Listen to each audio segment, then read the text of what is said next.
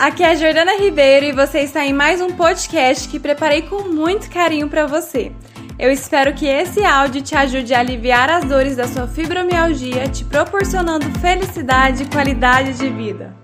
É, algumas coisas mudaram muito assim para mim, sabe, na minha vida que eu tô percebendo. Uma dessas coisas é a minha autoestima. Tava muito baixa, porque a gente tem a fibra, tem que tomar bastante remédio, às vezes não aguento fazer tanto exercício que nem fazia antes. Também tem esse outro problema do joelho que também dificulta. Então eu engordei. Então aí a autoestima vai ficando mais baixa. Mas atividade batom Pode ser uma coisa simples, mas fez olhar mais assim para mim mesma, sabe? Reparar, olhar no espelho e falar assim: nossa, eu tô bonita. Tipo assim, ver aquilo que eu via antes, quando eu era mais magra, sabe? Eu tô bonita, me senti bem. E a questão da minha autoestima, né? Melhorar. Antes eu vi o espelho, eu já fugia.